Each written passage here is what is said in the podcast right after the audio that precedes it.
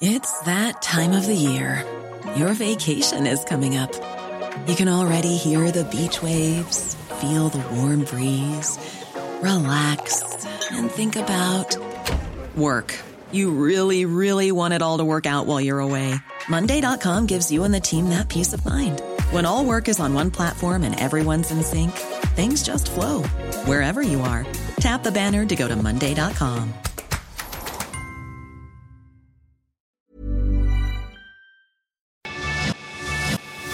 Te lo cuento, te lo cuento. Tu dosis diaria de noticias.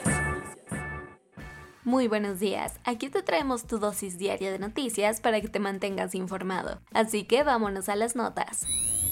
Minutos después del simulacro conmemorativo por los terremotos del 19 de septiembre de 1985 y 2017, un sismo magnitud 7.7 se abrió paso por el país. Como cada 19 de septiembre, el país recordó a las cerca de 10.000 personas que murieron en el terremoto de 8.1 de 1985 y a las más de 300 víctimas de aquel fatal sismo de 7.1 que golpeó el país esa misma fecha pero de 2017.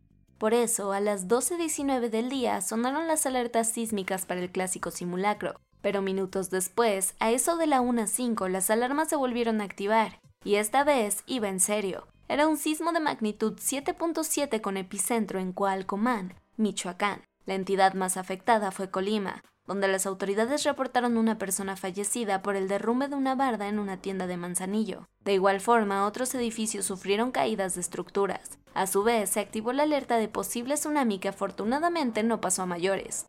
En la espantada Ciudad de México, no se reportaron daños mayores, aunque un puente en Interlomas tuvo que ser cerrado por posibles daños estructurales. Como si es bastante extraño que el país haya vivido tres sismos superiores a los 7 grados en la misma fecha del calendario, la UNAM ya se comprometió a abrir nuevas líneas de investigación científica con seriedad y metodología. Miles de británicos despidieron ayer a la reina Isabel II en su funeral de Estado, que fue visto por millones alrededor del mundo. De manera oficial, concluyó el reinado de Isabel II, después de que Lord Chamberlain rompiera su vara de mando para que descanse en paz en la capilla de San Jorge.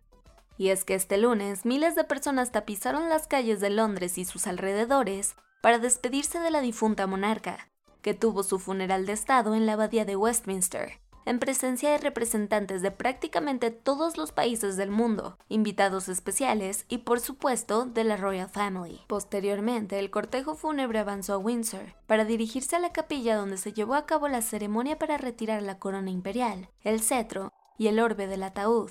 Así el féretro descendió a la bóveda real donde la familia tuvo un momento de privacidad para despedirse de la abuela. Una vez concluidas todas las ceremonias, los restos de la reina Isabel fueron trasladados a la capilla conmemorativa del rey Jorge VI, donde fue enterrada y permanecerá junto a su esposo el príncipe Felipe un poderoso misil ruso se impactó muy cerca de una central hidroeléctrica que resulta es el segundo sitio nuclear más grande de Ucrania. Rusia le está jugando a la suerte y estrelló uno de sus misiles a unos 270 metros de los reactores en la planta de energía nuclear del sur de Ucrania, el segundo punto atómico más grande y peligroso del país. Afortunadamente, el apocalipsis nuclear no tuvo lugar y solamente se reportaron daños estructurales, de acuerdo con funcionarios ucranianos.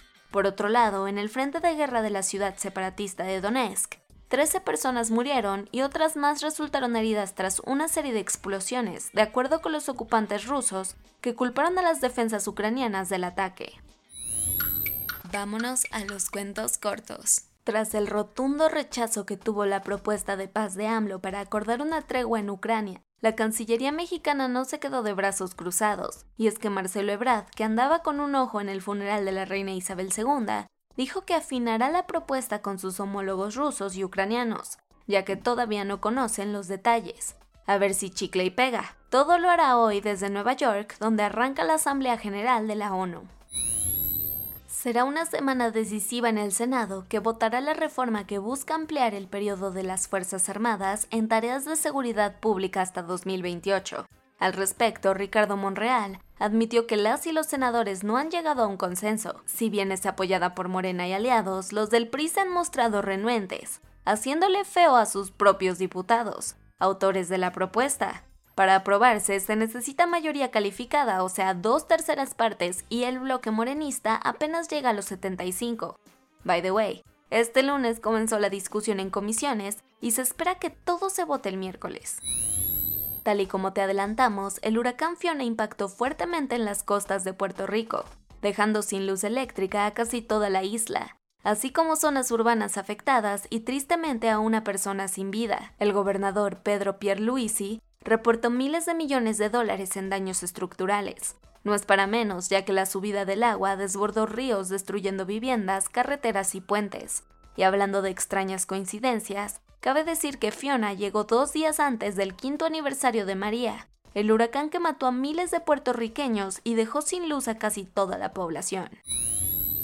Se está poniendo de moda negociar intercambios de rehenes alrededor del mundo, y esta vez fue turno de Estados Unidos y Afganistán, que a pesar de no llevarse nada bien, actualmente sí lograron ponerse de acuerdo para liberar a Mark Friedrich a cambio de Bashir Nursai, el primero es un contratista estadounidense que fue secuestrado en Kabul hace más de dos años, y el segundo un guerrillero traficante de drogas que tiene vínculos con los talibanes y que estuvo detenido desde 2005 en una prisión federal.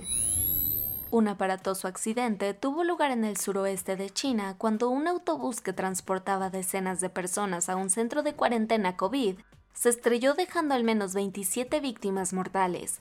El camión había partido desde Guiyang la capital de la provincia de Guizhou, que desde inicios de mes ha estado cerrada por el aumento de casos positivos.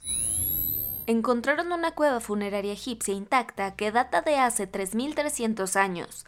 Esto sucedió en Palmajim, Israel, en donde una pala excavadora encontró sin querer queriendo este templo antiguo con cerca de 100 utensilios elaborados con cerámica y artefactos de bronce intactos, se estima que el lugar atravesó los tiempos del faraón Ramsés II, que controlaba la zona de Oriente Próximo conocida entonces como Canaán. Y eso fue todo por el día de hoy. Yo soy Ceci Centella y nos escuchamos mañana para tu dosis diaria de noticias. Bye. Hey, folks, I'm Mark Marin from the WTF Podcast, and this episode is brought to you by Kleenex Ultra Soft Tissues your ally to help tackle your allergy symptoms this season. I love the change of seasons, but nobody loves pollen and all those other things floating in the air that make you sneeze during this nice weather. Kleenex Ultra Soft tissues are hypoallergenic and allergist approved. So fight back against watery eyes and runny noses without worrying about irritating your skin. For this allergy season, grab Kleenex and face allergies head on.